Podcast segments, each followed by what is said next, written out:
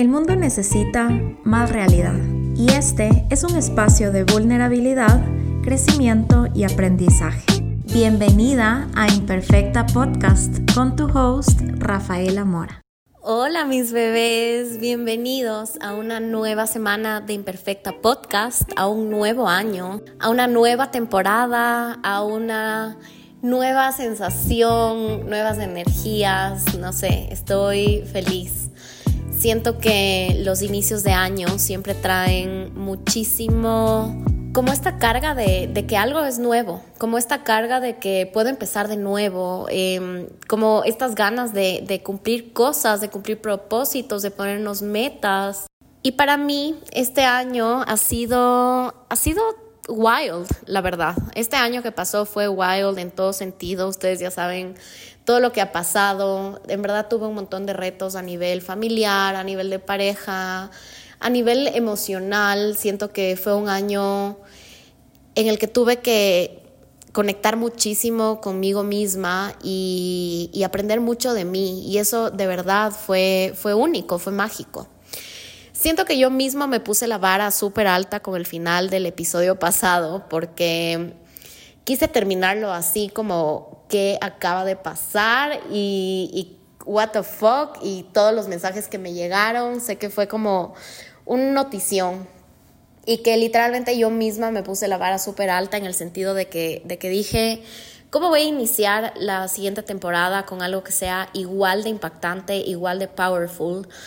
Y la verdad es que este tiempo para mí ha sido mucho de desconectarme, de relajarme y ni siquiera me puse a pensar en cómo iniciar este, esta temporada con algo igual de, powerful porque se sentía como que tengo que hacerlo igual de impresionante. Hasta que dije, maybe no. Maybe voy a sentarme con mi cafecito a fluir en mi casa, a disfrutar de mi espacio, disfrutar de la vista y ver qué pasa. Me dejaron por ahí una idea que no quería dejarla colgada porque siento que si no la hago ahorita realmente no la voy a hacer sino hasta el siguiente año. Y es todo esto de los nuevos comienzos y toda esta idea de que empieza un nuevo año y viene con una energía súper diferente. Y sobre todo cómo empezar el año con el pie derecho. Creo que un inicio de año trae cargado muchísima energía de que tengo que hacerlo bien muchísima presión, muchísimo, muchísima como que esta idea de que, ¿y ahora qué voy a hacer? Tengo que ponerme metas financieras, eh, quiero tener el cuerpo de esta manera, eh, mis metas fitness, quiero conseguir este trabajo, tengo que hacer esto. Y la verdad, y esto es algo que ya repetí el año pasado, es que solo cambia, solo cambia tu interior. O sea, es impresionante porque sí, cambia, viene un nuevo año y todo, pero ¿qué cambia del minuto 11 y 59 de un 31 de diciembre a un minuto 12 0000 de un primero de enero del siguiente año? Siento que si tú mismo no estableces metas, si tú mismo no honras el año que vino o el año que está por venir, no hay manera de que este comienzo se, siente se sienta realmente como un comienzo. Porque la cosa con todo esto es que nada cambia. Lo único que cambia es nuestro interior y estamos en cambio constante de nuestro interior. Sí, cambian las estaciones, cambian los meses, pero nada, nada va a hacer por arte de magia, que todo se sienta fresh and new si tú no haces un cambio desde adentro. Y eso es algo que yo estaba pensando muchísimo en mis vacaciones y al mismo tiempo, mientras aterrizaba, imagínense esta vista, yo aterrizaba en el avión el sábado y mi vuelo llegaba a las 7, eso quiere decir que tuve la gratitud y el privilegio de poder ver un atardecer desde el avión, que siento que son momentos muy escasos y muy perfectos para ser reales. Y me he dado cuenta que con el tiempo, mientras crezco, me vuelvo súper introspectiva, súper pensativa. Como que cada momento que se siente así, como literalmente ver un atardecer desde un avión, para mí es una oportunidad para agradecer, para mí es una oportunidad para entrar en mí y conversar conmigo misma y decir, ¿qué siento ahorita? ¿Qué estoy pensando ahorita? Entonces estaba viendo por la ventana del avión y solo me entró este sentimiento de decir, estoy creando la vida de mis sueños. Y literalmente siento que tengo ya la vida de mis sueños, que sí me ha costado mucho, mucho, mucho, mucho el tener todo lo que tengo actualmente. Me costó cambiarme de carrera, me costó un divorcio, me costó dejar atrás el miedo del qué dirán en mil sentidos, desde el cambiar mi carrera y qué va a decir mi papá que le invirtió tanta plata a mi carrera de la universidad, eh, qué va a decir la gente de que estoy separada. Y simplemente ha sido increíble permitirme decirle que sí a mis sueños, por más locos que suenen, y permitirme incomodarme para poder alcanzar lo que quiero. Entonces ese fue el primer pensamiento que tuve.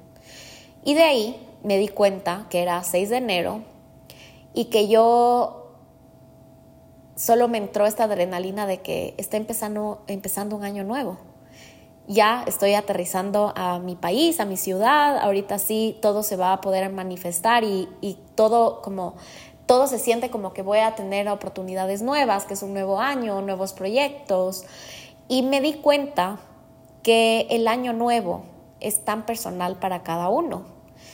No sentí un cambio enorme desde el 31 de diciembre hasta el 1 de enero, para serle súper sincera. Para mí fue un fin de año súper relajado. Pero lo que sí sentí fue al momento en el que aterricé a Quito, el 6 de enero, que ahí sí se sentía como un inicio nuevo. Entonces ahí me di cuenta que el inicio de año puede empezar cuando tú quieras, cuando tú te lo propongas, cuando tú lo sientas.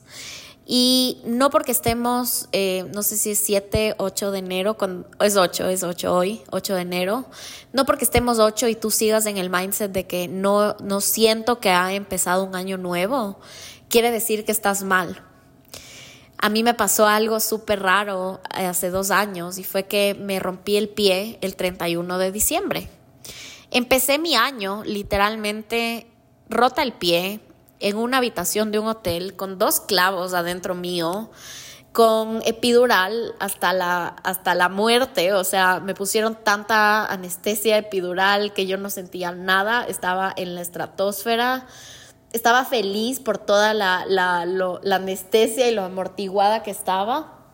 Y cuando se me empezó a ir toda la anestesia, me cayó el 20 de que era primero de enero y que yo estaba acostada en una cama y que no podía caminar, que no podía moverme. Y al mismo tiempo veía a toda esta gente como nuevo año, objetivos, primer workout del año, que ni sé qué. Y yo acostada en la cama como diciendo, me fregué. O sea, ¿qué voy a hacer? Y de la nada todos los planes de, inicio de año me cambiaron porque obviamente no podía hacer ejercicio. Tenía que pasar acostada en una cama y literalmente pasé acostada, o sea, podía moverme con muletas, pero no saben cuánto me costaba movilizarme.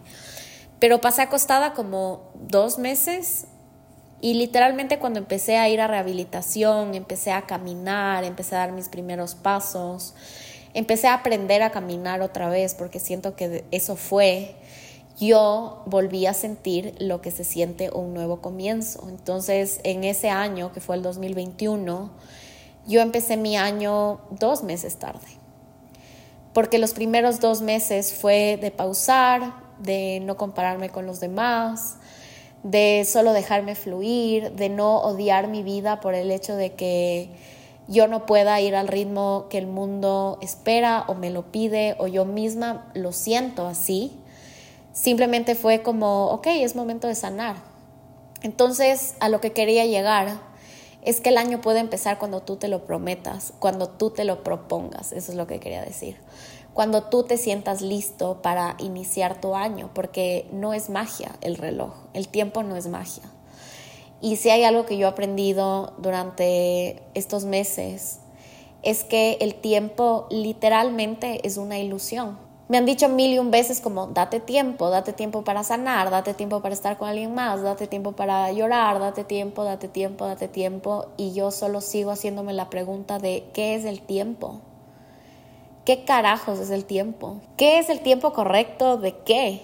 O sea, ¿quién tiene la vara de cuál es el tiempo correcto para qué? O sea, cada vez me doy cuenta que el tiempo es tan personal que cada uno tiene un cronómetro o cada uno tiene como este reloj interno que cada uno debe respetar y cada uno debe entender qué es lo que está sintiendo y cuál es el tiempo correcto para cada uno. Para mí este año, el tiempo correcto para iniciar el año se sintió como el 6 de enero. ¿Por qué? Porque estaba de vacaciones, porque estaba disfrutando con mi familia, porque dije, no quiero trabajar mucho, quiero disfrutar, no me quiero poner metas en este momento, ya lo haré después. De hecho, algo por lo que estoy pasando ahorita es que yo vivo en un departamento que lo compramos con mi ex esposo y no lo he podido vender y hasta que no lo venda no lo puedo no puedo irme de aquí. Y lo que dije fue en enero me voy a preocupar de eso. Hasta que no se acabe el año, hasta que no pise Ecuador otra vez después de mi viaje, no voy a pensar en qué voy a hacer con mi casa. Literalmente fue como mi año va a empezar cuando a mí me dé la gana. Y así fue. Y eso te quita una presión gigante porque hay veces que no estás de humor, que pasó algo, no sé, estás atravesando por un luto, alguien en tu familia está enfermo, tú estás enfermo, no te sientes al 100 o lo que sea está pasando en tu vida y tu tiempo interno es totalmente diferente al tiempo del mundo. No se siente como un inicio de año, no, puede que no, pero está bien, está bien que lo reconozcas y que no te presiones. Y fue rico darme cuenta de eso porque al momento en el que literalmente aterricé y se sintió como toda esta adrenalina de cuando un avión aterriza, que solo es súper rápido todo, dije, ok, empezó el año y solo se sintió esta adrenalina rica de decir, qué rico, estoy lista, ahora sí estoy lista. No porque haya pasado algo malo en mi vida, no, no ha pasado nada triste, de hecho he estado bastante feliz, pero siento que yo no me sentía lista para iniciar el 2024 hasta que no llegue a Ecuador y de eso se trata. Ahora, ¿qué cosas me han ayudado a mí para entender toda esta transformación y para poder acercarme a el inicio del año? ¿Cómo iniciar el año de una manera deliciosa, sentirte listo, cómo ponerte metas? Creo que todo eso es súper importante. No sé si tú eres mucho de rituales, pero yo amo los rituales. O sea, si hay algo que amo es hacer rituales. Lo que para mí sea un ritual, o sea, no, no es como dibujar un pentagrama en el piso y sentarme ahí con velas, no, no, nada de eso.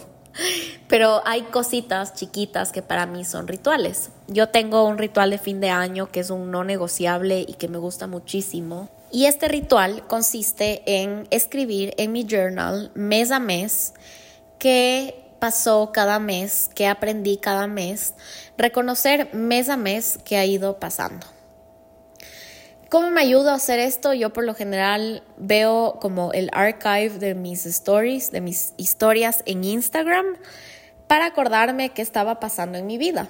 Obviamente hay cosas que yo no las publico, o sea, tipo, no sé, cosas muy personales como que yo nunca subo stories de ese tipo de cosas, pero eh, para mí es una referencia ver mis stories para entender qué ha estado pasando a nivel laboral en mi vida, a nivel espiritual, sentimental, cómo me sentía. Siento que es como un termómetro de qué emociones tenía a lo largo de los meses. Literalmente todo, pero cuando digo todo es todo el 31 de diciembre. Desde que me desperté hasta las 4 de la tarde que me empecé a listar para esa noche, pasé escribiendo. Y no solo escribiendo, pasé escribiendo y llorando de una manera que yo no puedo explicar. O sea, me entraron todas las emociones y literalmente nunca había sentido tan tangible que se va a terminar un año hasta esta vez. Porque para mí representaba como dejo atrás todo lo que todo lo que dolió, dejo atrás y suelto todo lo que tengo que soltar y ahora quiero un nuevo inicio, quiero un episodio nuevo de mi vida. Quiero pasar la página y decir, este es un nuevo capítulo. Literalmente así se sentía. Entonces, mi manera de, de como velar o ajá, como velar eh, en el sentido de que fue como un luto para mí el 31 de diciembre, fue escribir, escribir, escribir, sanar y escribir cosas que nunca, nunca las, como que no las había pensado hasta que solo me nacía hacer cosas. Por ejemplo, hice como este recap de mi año y cada mes escribía cómo me sentía, qué pasaba, qué aprendí, qué, qué oportunidades tuve, etcétera, etcétera. Y después de que terminé todos mis meses, lo que hice fue regresar a ver y entender qué aprendizajes tuve en el año en base a todo lo que escribí. Y algunos aprendizajes que tuve, por ejemplo, fue darme cuenta que debo honrar más a las mujeres que me rodean y que debo apreciar más a las mujeres que llegaron a mi vida en el 2024. Yo siento que para mí, sorry, 2023. Yo siento que para mí el 2023 fue una, un año que fue muy curioso, muy curiosa la manera en la que hice amigas tan cercanas a los tiempos. Yo sí soy bastante amiguera, me encanta hacerme amigos, como que siempre, siempre que estoy en algún ambiente social, yo estoy como networking y conversando, como que eso es parte de mí. Pero no siempre hago amigas que siento que se convierten en personas fundamentales en mi vida. Y tuve que reconocer a estos cuatro personajes que vinieron a mi vida, que la primera fue Darlene, que hizo un episodio con ella y sobre ella. El año pasado ella vino a un retiro con eh, mi psicólogo y ella no sabía dónde quedarse, no nos conocíamos para nada, o sea, hablábamos por Instagram y ella me dijo como avísame dónde me podría quedar, algo que sea cerca del retiro, bla, bla, bla. Algo en mí me dijo, invítala a tu casa, no le conoces, pero she looks nice, como siento que podríamos ser amigas, qué rico que alguien te ofrezca su casa en otro país. Darlene se vino a quedar conmigo y literalmente compartimos, no les miento, fueron como dos o tres días máximo y nos acercamos demasiado. No la he vuelto a ver, pero todo el tiempo estamos hablando, todo el tiempo estamos catching up de nuestras vidas. Siento que tengo una amistad muy linda con ella. La segunda mujer que quise reconocer fue Caro, Caro Samper. Ella igual ha estado en el podcast, me parece.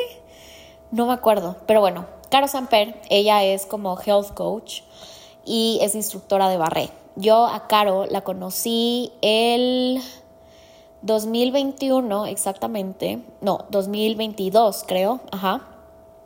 Cuando me fui a Ciudad de México, Caro me escribió y me dijo, estás en Ciudad de México, me encantaría conocerte, tomémonos un café y yo, hermoso, sí, perfecto.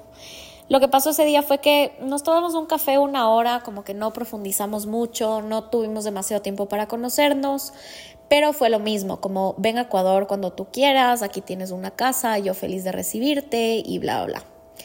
Caro vino el año pasado, vino alrededor de junio, si no estoy mal, ajá, como, sí, maybe junio, mayo, junio.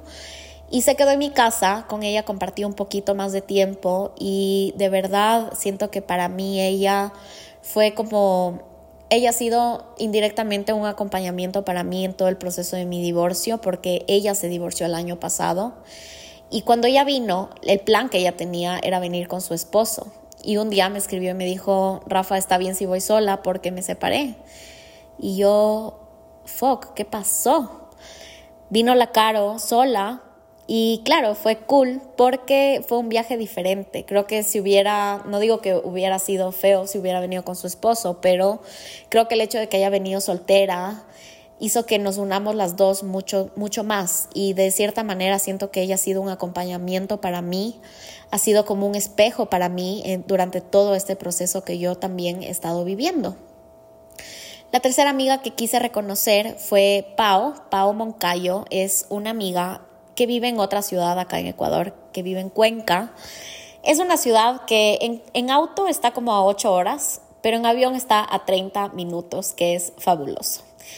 Con ella me conocí porque su novio es amigo de mi ex esposo y yo no la conocía a ella, pero algún día ella me escribió, me dijo, voy a ir a Quito, me encantaría almorzar contigo, como si puedes regalarme tu tiempo, sería súper lindo. Igual, algo en mí dijo como, me encantaría conocerla y nos fuimos a comer, compartimos como un almuerzo, nos fuimos a comer un ceviche y una copita de vino y conversamos full y siento que igual, ella ha seguido viniendo a Quito bastantes veces, se ha quedado en mi casa también y ha sido lindo porque creo que a todas estas mujeres que he recibido en mi hogar, siento que eso nos ha acercado mucho y hemos podido compartir de una manera súper profunda.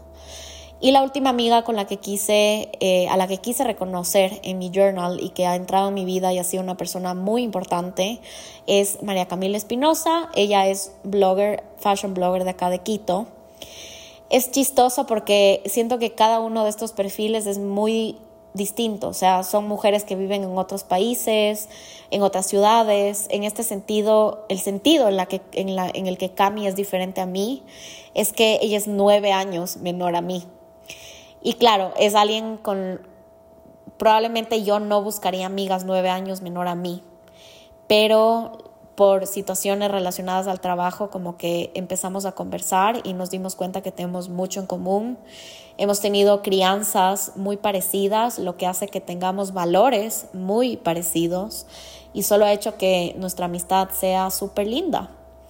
Coincidió que cuando yo me fui a Galápagos el año pasado, ella también estuvo en Galápagos, entonces igual medio que compartimos un poquito en ese viaje.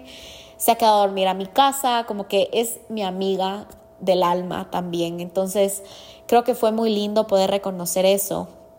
Y una vez que reconocí eso, me dio ganas de escribirle a cada una un mensaje. Entonces ahí empezó la lloradera escribiendo a cada una de ellas como un mensaje de agradecimiento, de decirles que hice un recap de mi año y que para mí fue súper valioso, darme cuenta que, que creé estas nuevas amistades tan profundas. No, no me ha pasado ningún año que yo he creado amistades que se sientan tan profundas, tantas. O sea, puede que una puede que dos máximo, pero cuatro mujeres que entren a mi vida, que yo diga son como mis hermanas y haría lo que sea por ellas, pasa muy pocas veces.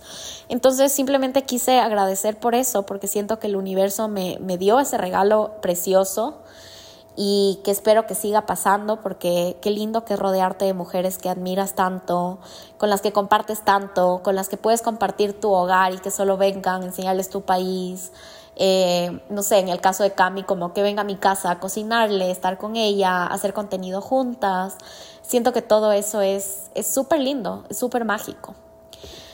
Una segunda cosa que, que quise plasmar en hojas de papel y decir qué es lo que he aprendido ha sido cómo no cagar una relación amorosa. Esto sí me costó muchísimo darme cuenta y es que nadie nos enseña a amar. Esto es algo que siempre digo, literalmente nadie nos enseña cómo amar. Siento que es un proceso muy imperfecto y muy personal al mismo tiempo, como que siento que cada uno tiene una manera en la que le gusta recibir amor y a la que en la que le gusta dar amor.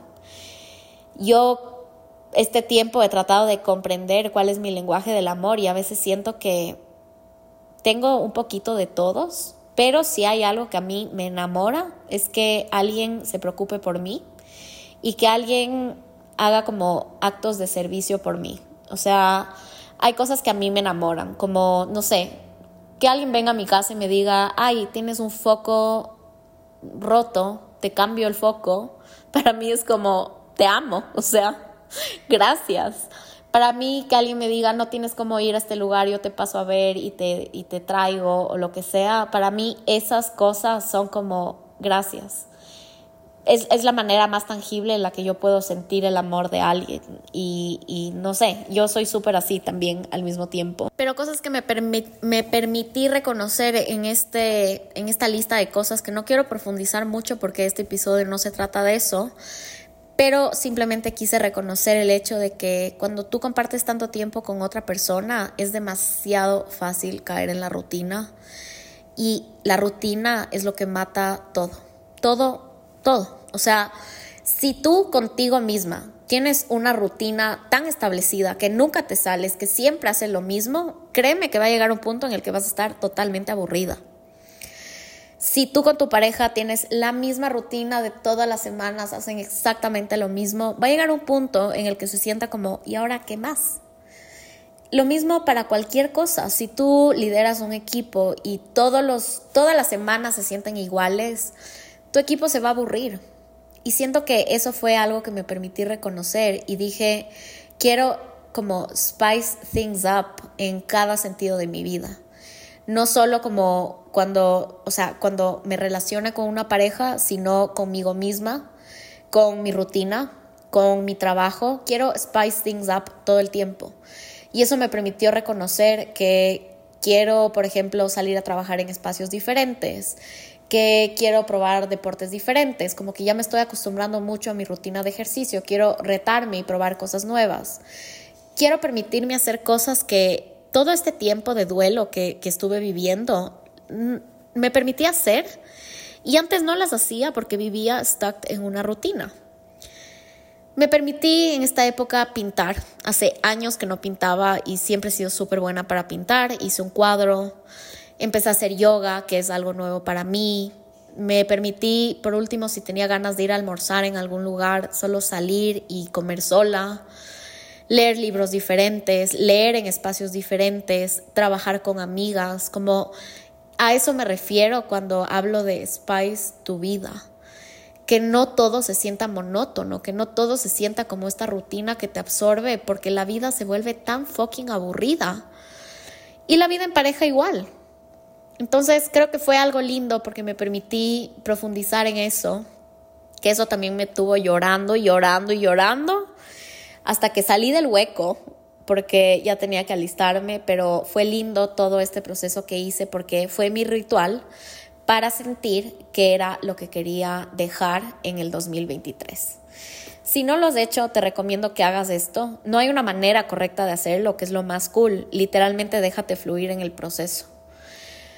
Si quieres escribirle una carta de perdón a alguien y se la quieres mandar o no se la quieres mandar, perfecto. Si quieres escribirle una carta de gratitud a alguien, perfecto. Si te nace escribirte una carta a ti, si te nace quemar la hoja, si te nace romper la hoja, lo que sea, Solo haz este ritual. No importa que ya sea 2024, no tienes que hacer esto el 2023, pero siento que es una linda manera de darle fin a algo. Es una linda manera de como que tu mente asimile que se está terminando algo para que tú puedas dar la posibilidad de que quieres algo más. Y de ahí lo que hice fue mi planificación estratégica, por así decirlo, del 2024. Mi planificación no consiste en escribir cosas muy tangibles, ¿ya? Porque yo me he dado cuenta que cuando yo escribo demasiado tangible, me desilusiono de los resultados. A mí me gusta manifestar de una manera muy abstracta, en el sentido de que, por ejemplo, sí, sí manifiesto muy concreto, si hablo de que quiero trabajar con tal marca, sí. Pero nunca diría, este año quiero ganar tanto y poner una cifra así puntual, porque es muy probable que esa cifra no, no sea tal cual, que no sea literal. Tampoco puedo manifestar exactamente fechas en las que quiero cumplir cosas. O sea, siento que algo que para mí es muy importante es volver a crear y construir un hogar. En el sentido de que o me quede en este departamento o me vaya y a donde sea que me vaya, quiero crear hogar soy cáncer, entonces para mí el hogar es como el útero de la vida, literalmente.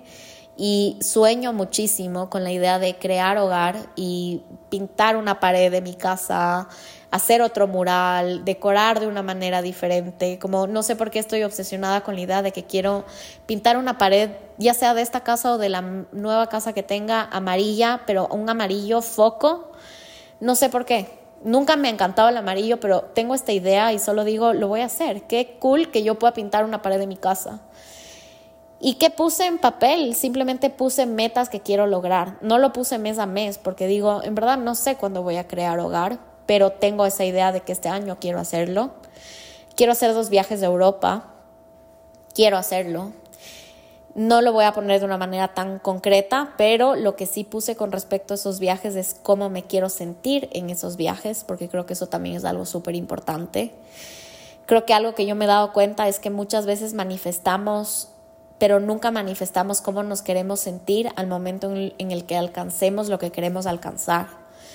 Y esto es algo loco porque yo sí he manifestado un montón de cosas y al rato que lo tengo no se siente como pensé que se iba a sentir.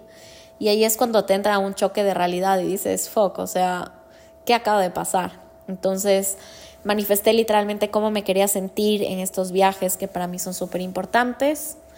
Em, y en general puse algunas metas que quiero cumplir, con qué marcas quiero trabajar, qué quiero lograr con mi podcast este año. Em, no sé, en general como metas financieras, pero no muy concretas, sino algo más abstracto de cómo me quiero sentir con respecto al dinero, cómo me quiero sentir con mi familia, manifesté la salud mía y de los que me rodean, manifesté el poder seguir creciendo y aprendiendo, entonces creo que manifesté muchas cosas que quiero para este año, como digo, de una manera muy abstracta, pero de todas maneras, siento que el manifestar igual es un proceso muy personal. Si para ti funciona el decir, este año quiero ganar literalmente como 200 mil dólares y un centavo, 200 mil 358 dólares y un centavo en tal curso, perfecto. Yo no funciono así. Para mí la vida no funciona así. Para mí es como quiero lograr esto o quiero, no sé, siempre como más abstracto. Pero de todas maneras siento que cada uno sabrá manifestar de una manera totalmente diferente. Y lo que hace este ejercicio, que creo que es algo importante, es ya ponerte en el mindset de cuáles son las metas que quieres lograr. Creo que algo interesante es que el mundo y la vida siempre nos sorprende, entonces siempre va a tocar cambiar ese plan, como nunca, nunca nada es tan perfecto como para decir vas a cumplir todas tus metas y literalmente en el tiempo en el que tú querías, no. La vida se encarga de demostrarte que todo el tiempo puede cambiar tu vida al 100%. Entonces, creo que lo importante es que reconozcas que por más de que tengas una lista de cosas que quieres lograr, es muy probable que cada tres meses debas volver a esta lista y reevaluar qué es lo que quieres. Porque incluso si la vida no cambia, es es probable que tú cambies y que tú ya no quieras lo que querías antes. A mí me pasó algo súper heavy el año pasado y es que decidí sacar un programa totalmente nuevo que se llama Rebrandeate. Y cuando faltaban como tres días para iniciar, me di cuenta que no iba a llegar al punto de equilibrio de todo lo que yo le invertí a ese programa para hacerlo, para make it happen, ¿ya? Invertí en nueva página web, en fotos, eh, invertí en pauta, invertí en mil cosas más que uno tiene que invertir para crear un programa en línea y no estaba llegando al punto de equilibrio. Me estaba estresando de una manera, estaba pasándola mal, como que ya cuando empiezas a pasarla mal, se te hace muy difícil entrar en este mindset de que soy una máquina de ventas y te voy a vender lo que me dé la gana. Y llegó un punto en el que dije, ok, creo que quiero soltar la idea de este programa, no lo quiero dar porque no me siento cómoda ya de darlo, no me importa perder dinero porque total tuve fotos nuevas cool que puedo usar. Tengo una página eh, web con la que estoy muy feliz. Volví a cambiar mi imagen, colores con los que yo me siento más como más pega, apegada a ellos actualmente, como sí sentía que mi interior estaba cambiando tanto que quería como mostrar ese cambio al exterior y mostrar ese cambio sobre todo en mi marca personal como para reinventar y que todo lo que estoy procesando por dentro se vea plasmado en algo más tangible y se vea exteriorizado, por así decirlo. Y dije, it's fine, o sea, si no vendo y me va mal, no importa. Creo que de esto puedo aprender algo. Y pensando con Ara, Ara Sandoval, por si no sabes quién es, es mi mano derecha y es coach de creatividad. Pero conversando con Ara por teléfono, tuvimos una conversación súper larga sobre este tema.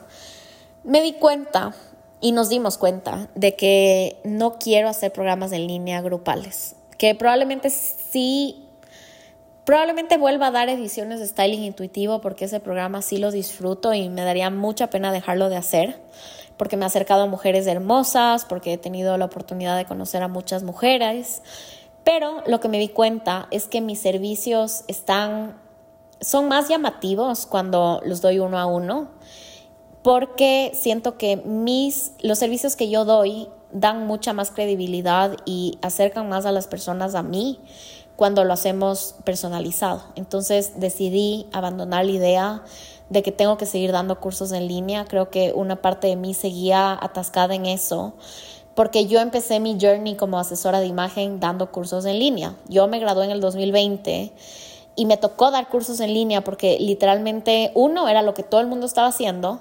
Dos, no había manera en la que yo oferte mis servicios si no era en línea, entonces tenía que ver la manera de hacerlo. Y creo que ya estaba tan acostumbrada a hacerlo que siento que era parte de mi core business, pero llegó un punto en el que me di cuenta que uno, el mundo cambia. Dos, como que ya no está tan como el auge de los programas en línea. Creo que en general la gente está un poco harta de eso. O sea, yo veo mil y un programas y digo, incluso no sé a cuál meterme. Incluso veo mil y un programas de gente que ni siquiera ha estudiado lo que, lo que hace y dan cursos en línea, lo cual yo no estoy de acuerdo. Si tú estás de acuerdo, respeto eso, pero yo no estoy de acuerdo. Han salido, por ejemplo, mil stylists de la nada que dan cursos y es como, no eres stylist. Está muy bien que tú sepas de moda, pero no eres stylist. Y peor con temas que son un poco más delicados como psicología y otros temas. Pero no me voy a meter en eso. Fin del momento hater.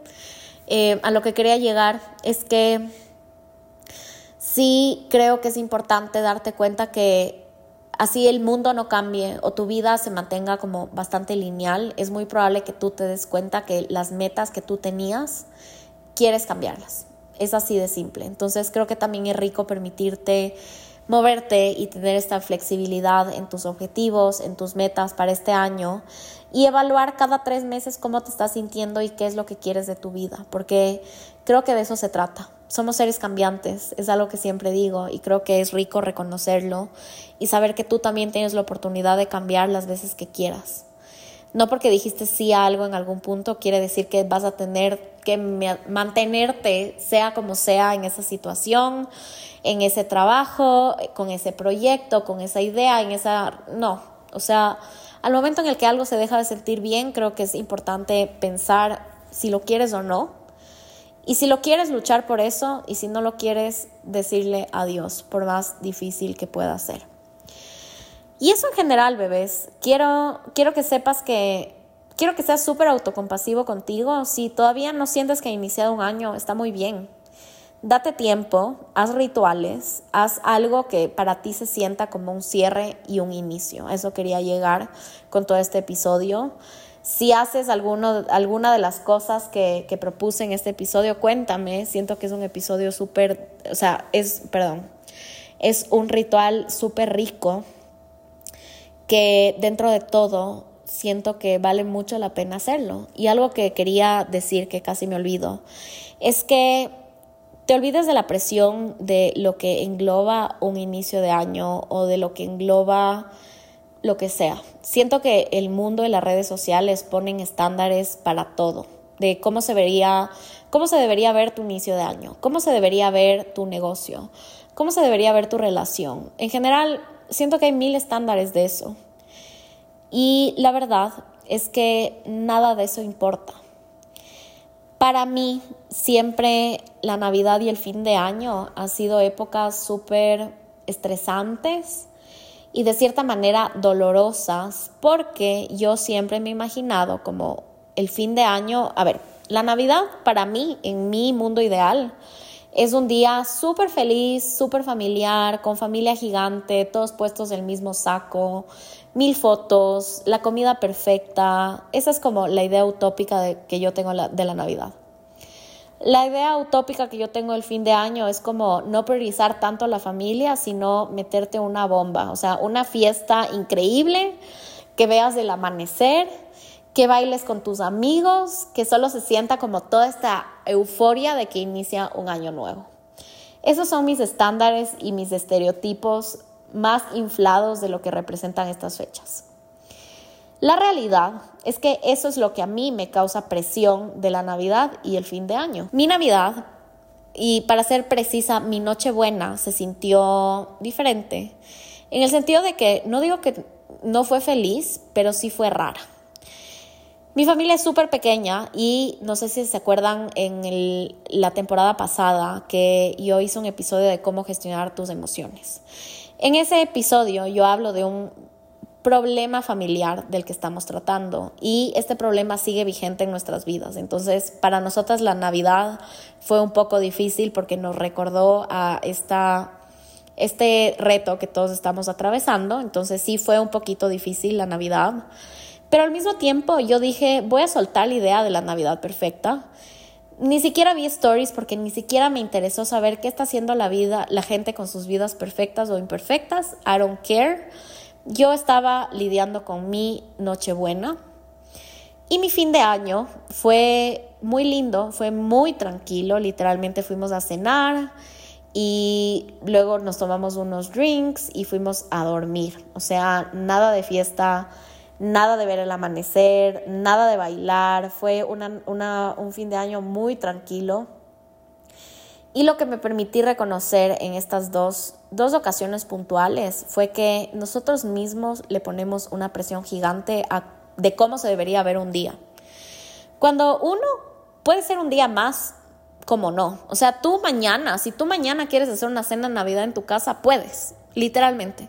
Si mañana quieres armar una cena de Thanksgiving en tu casa, puedes, no importa que no sea noviembre.